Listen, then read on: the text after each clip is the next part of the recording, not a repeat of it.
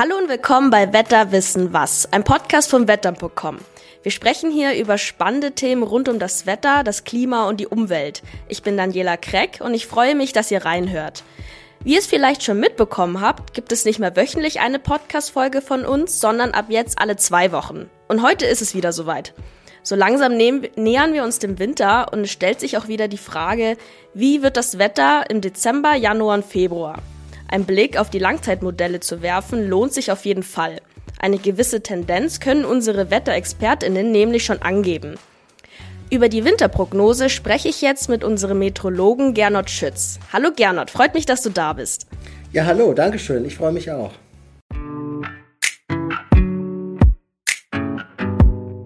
Bevor wir jetzt einen Blick in die Zukunft werfen, kurzer Rückblick, damit wir so eine Art Basis haben.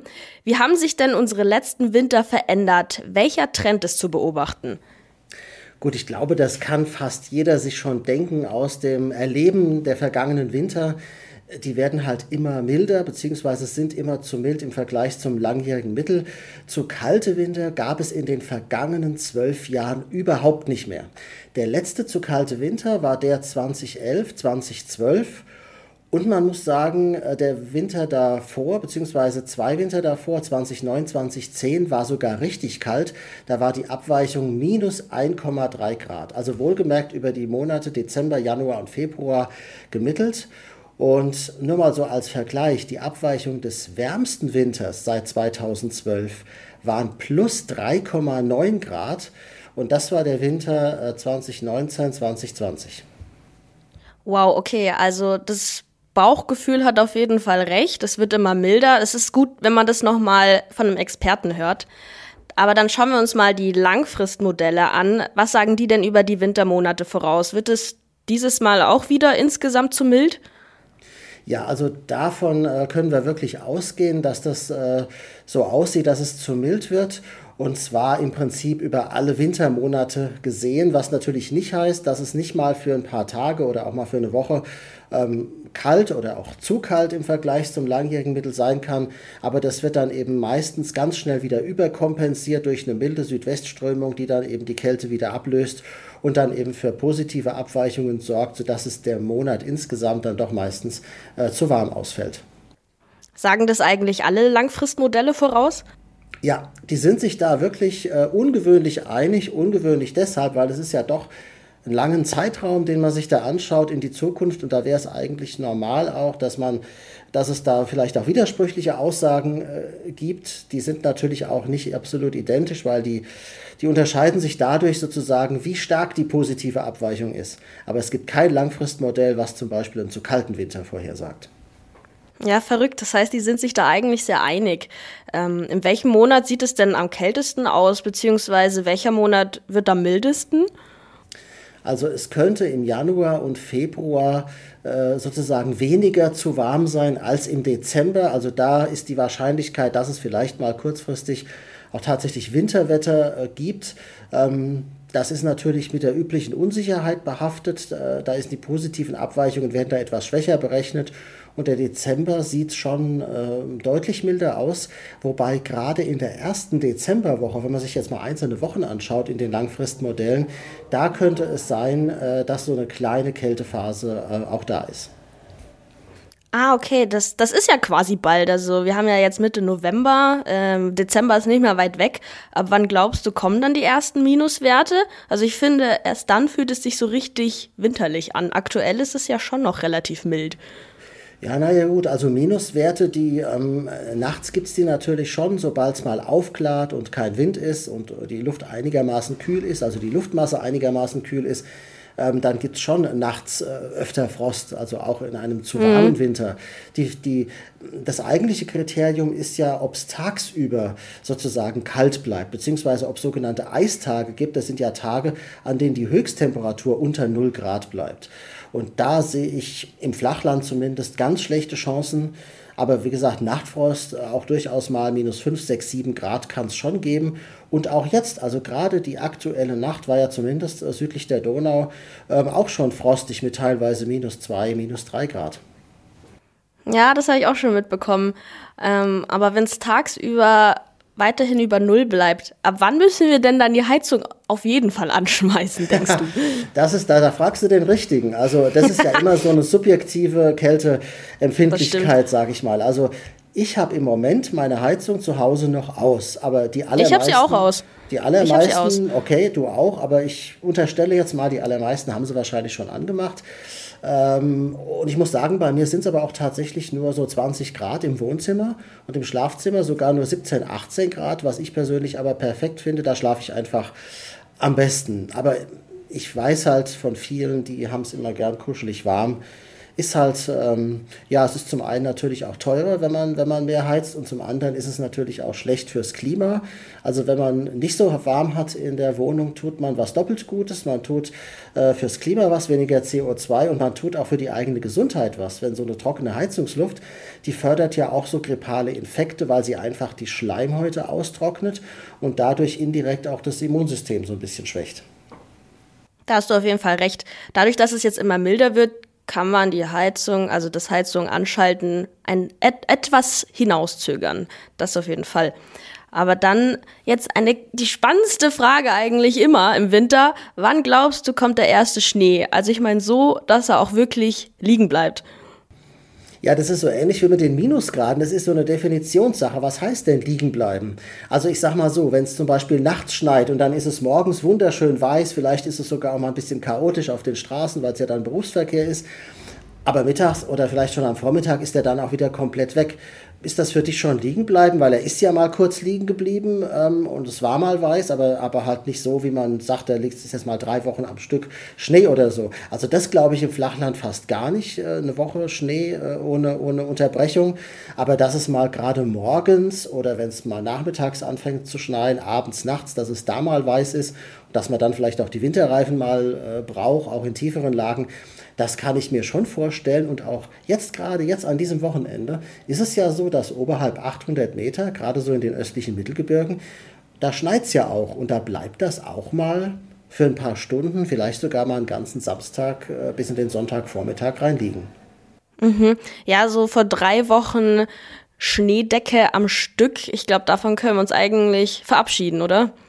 Ja, also das ist, ähm, das wird natürlich immer unwahrscheinlicher. Also es ist nicht komplett ausgeschlossen. Also es ist ein bisschen wie Lotto spielen. Es ist nicht ausgeschlossen, dass man die Million gewinnt, aber es ist halt sehr, sehr unwahrscheinlich. Also wow. das ist sehr unwahrscheinlich. äh, gut, okay, aber reden wir mal von München, also in der Großstadt, liegt ja ein bisschen höher. Ähm, wann glaubst du, liegt da mal der erste Schnee? Und ja, jetzt nicht drei Wochen am Stück, wissen wir eher unwahrscheinlich, aber sagen wir ein Tag.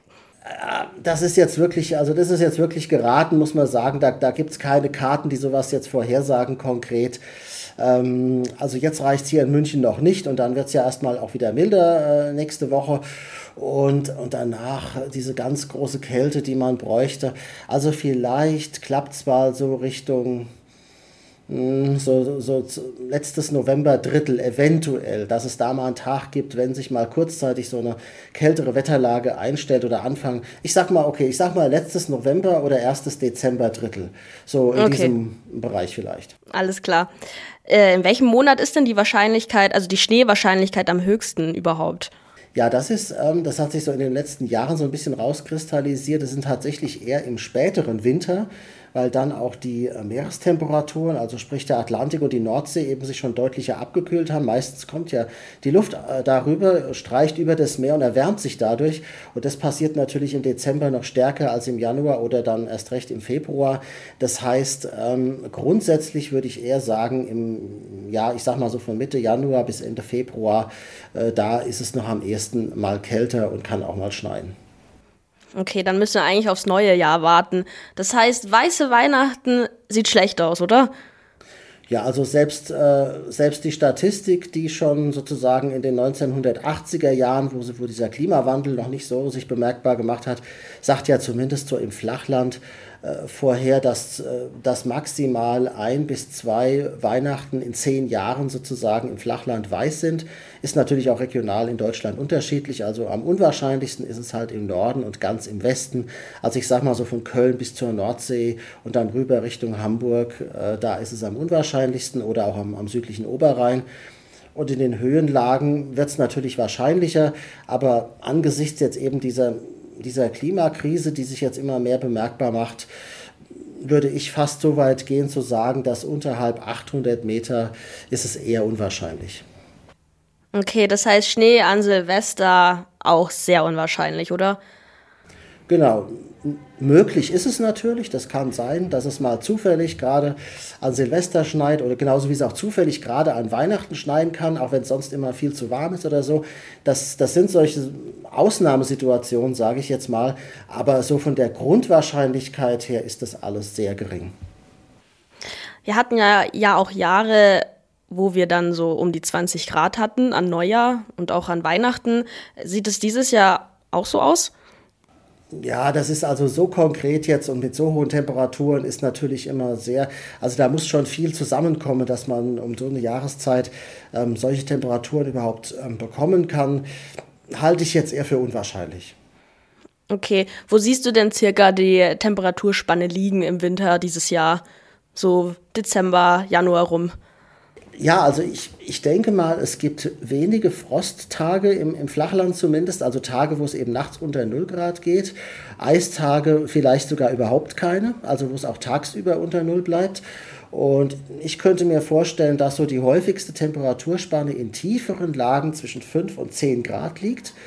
Ähm, wie gesagt, es kann auch mal für ein paar Tage oder vielleicht auch für eine Woche oder vielleicht auch noch ein bisschen länger auch mal ähm, kälter sein, aber ich glaube, die Höchsttemperaturen liegen meistens zwischen 5 und 10 Grad.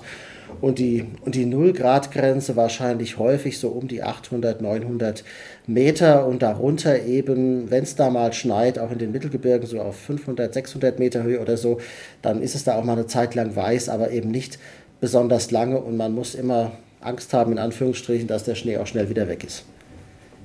Alles klar, naja, das ist für Wintersportbegeisterte natürlich keine gute Nachricht. Wie sieht es denn mit Skifahren aus? Ab wann kann die Skisaison starten, beziehungsweise wo ist es diesen Winter überhaupt möglich, richtig Ski zu fahren, denkst du? Also die, die, die, Mittelgebirge sind ja schon fast raus, sage ich jetzt mal. Also die, die ganz hohen Lagen, äh, Feldberg im Schwarzwald, Fichtelberg im äh, Erzgebirge oder auch Oberhof im Thüringer Wald, Oberwiesenthal, das gehört ja auch noch zum, zum Fichtelberg, da, ähm, da ist das sicher mal ab und zu möglich, auch im, auch im Hochschwarzwald und so. Aber man kann halt nicht mehr gesichert sagen, zwischen, sagen wir mal, Mitte Dezember und Ende Februar oder noch länger liegt da auf jeden Fall Schnee. Da wird es auch in diesen Höhenlagen wird es wahrscheinlich längere Phasen geben, wo es, wo es nicht geht, wo es zumindest tagsüber zu mild ist, wo, wo vielleicht noch nicht mal Schneekanonen laufen lassen kann. Äh, so einigermaßen sicher ist es natürlich in den Alpen, aber auch da nur in den höher gelegenen Regionen, so oberhalb 1500 bis 2000 Meter, da, das sehe ich dann schon noch als relativ schneesicher an, auch wenn es da auch mal so tauende Phasen gibt. Und also Skigebiete sollten eigentlich so 2500 bis 3000 Meter hoch sein. Da ist man dann schon so einigermaßen auf der sicheren Seite. Was glaubst du, wird denn aus den Skigebieten in Zukunft? Also ich glaube, ähm, und das haben wir ja jetzt schon fast erreicht in den deutschen Mittelgebirgen, das kann man eigentlich vergessen. Also das lohnt sich nicht mehr, weil man ja auch gucken muss, wie, wie hoch ist der Aufwand für Schneekanonen oder dann geht es vielleicht auch nur an wenigen Tagen und dann wird das Geld auch nicht reingespielt sozusagen, was man investieren muss, um, um, um überhaupt irgendwas hinzukriegen. Also ich würde sagen, das, das lohnt sich jetzt schon nicht mehr und das wird in Zukunft natürlich dann äh, äh noch erst recht sich verstärken, dieser Trend. Und auch in den Alpen wird es natürlich immer schwieriger. Also man muss halt immer in die höheren Skigebiete gehen und zumal ja auch die Gletscher in 20, 30 Jahren größtenteils weg sind in den Alpen. Ähm, also da gibt es auch keine Gletscherskigebiete mehr und dann muss man einfach mal gucken. Wahrscheinlich gibt es auch große Schwankungen von Jahr zu Jahr. Also es gibt vielleicht Jahre, wo es doch einigermaßen geht in den Alpen und dann wieder äh, den Winter drauf, äh, wo man vielleicht sogar unter 2000 Meter kaum noch äh, Skifahren kann. Ja, man, man sieht auf jeden Fall einen eindeutigen Trend. Wie glaubst du, wird denn unser Winter in 20 Jahren aussehen? Auf was müssen wir uns einstellen, meinst du? Ja, im Prinzip so wie es jetzt ist, nur halt noch wärmer. Also, dass, es, okay. dass es grundsätzlich mild ist, ja, das ist tatsächlich, das sagen ja auch die Klimamodelle ja. Mhm. vorher. Wir bekommen immer mehr ein Mittelmeerklima, das merken wir im Sommer mit den Hitze- und Dürrephasen und den, und den Starkniederschlägen im Wechsel. Und im Winter wird es möglicherweise ein bisschen nasser werden. Ähm, das kann man mit Niederschlägen ist immer schwer, das zu sagen. Das ist ein sehr komplizierter Parameter, gerade für Klimaszenarien. Und was die Temperaturen angeht, außer bei speziellen Wetterlagen, wo die Luft aus, aus Nordost oder Ost kommt, äh, wo es dann tatsächlich auch mal kalt werden kann für kurze Zeit. Ansonsten, wenn wir eben West, Nordwest oder erst recht Südlagen haben, da ist dann, ähm, da ist es einfach äh, zu mild und, und, und das wird sich eben noch weiter verstärken, dieser Trend. Und was hat das für Auswirkungen auf die Umwelt, wenn unser Winter immer milder wird in Zukunft? Ja, also zunächst mal, und das ist ja auch schon jetzt äh, beobachtet, das ist also keine reine Prognose mehr. Es gibt eine längere Vegetationsphase, das heißt, die Pflanzen betreiben noch im Herbst länger Photosynthese fangen im Frühjahr früher an. Also für Allergiker ist es zum Beispiel auf jeden Fall eine Belastung, weil natürlich die Pollensaison äh, früher startet und im, im Herbst auch länger geht. Ähm, da, dazu kommt natürlich ein Verlust von, von Biodiversität, ähm, weil viele heimische Arten, das gilt sowohl für Tiere als auch für Pflanzen, eben sich auf die Jahreszeiten und die Temperaturen eingestellt haben, wie sie halt früher waren. Also mit früher meine ich jetzt so die letzten Hunderte oder vielleicht sogar 1.000, 2.000 Jahre, ähm, wo es ja ein relativ stabiles Klima von kleinen Schwankungen mal abgesehen auch gab. Ähm, gleichzeitig haben wir natürlich eine Einwanderung von invasiven Arten, die eben aus südlicheren Breiten dann auch in Deutschland immer heimischer werden. Da gibt es ja jetzt schon Beispiele wie die Tigermücke oder bestimmte Spinnenarten, äh, die dann eben bei uns auch heimisch sind. Und ähm, da könnte man sagen, gut, manche, manche sterben aus, dafür kommen andere, ist doch eigentlich ganz okay. Das Problem bei diesen invasiven Arten ist halt, dass sie hier keine natürlichen Feinde haben. Das heißt, sie können dann heimische Arten noch mehr verdrängen, als es jetzt nur durchs Klima der Fall wäre. Und dieses ganze ökologische Gleichgewicht, das ist ja sehr, sehr fein austariert, sage ich mal, aus, aus, aus Tieren, aus Pflanzen und, und auch den Wäldern und so. Und das kommt dann schon ein bisschen aus dem Tritt. Ich glaube, das bringt auf jeden Fall einiges durcheinander, wenn der Winter immer milder wird. Und ich glaube, wir haben das so gar nicht auf dem Schirm. Da kommt bestimmt noch einiges auf uns zu. Das ist mein Gefühl. Ja, auf jeden Fall. Aber gut, dann bleiben wir ganz kurz noch im Hier und Jetzt. Zum Ende noch eine persönliche Frage an dich. Was machst du denn in der dunklen Jahreszeit, um irgendwie bei guter Laune zu bleiben? Also ich muss sagen, grundsätzlich, ich reagiere gar nicht so stark auf, diese, auf diesen Lichtmangel, sage ich jetzt mal, wie vielleicht andere. Und ansonsten mache ich das, was ich eigentlich das ganze Jahr über mache, nicht nur im Winter. Ich bin viel draußen, wandern und Fahrradfahren äh, und, ähm, und das haben wir vorhin schon mal besprochen, nicht so viel heizen, ähm, weil es eben nicht nur schlecht fürs Klima, sondern eben auch für die Gesundheit ist. Und, und wenn man viel draußen ist, dann friert man, glaube ich, auch automatisch ein bisschen weniger, weil man ja auch mehr an diese Außentemperaturen gewöhnt ist, als wenn man sich immer nur in Räumen aufhält. Das stimmt. Und wenn ich Fahrrad fahre, dann ziehe ich zum Beispiel erst bei unter 9 Grad, also 9 Grad plus logischerweise, überhaupt eine Jacke an. Bis dahin kann ich noch in einem Langarmhemd mit einem T-Shirt runter, fahre ich dann noch Fahrrad bei 9 Grad beispielsweise.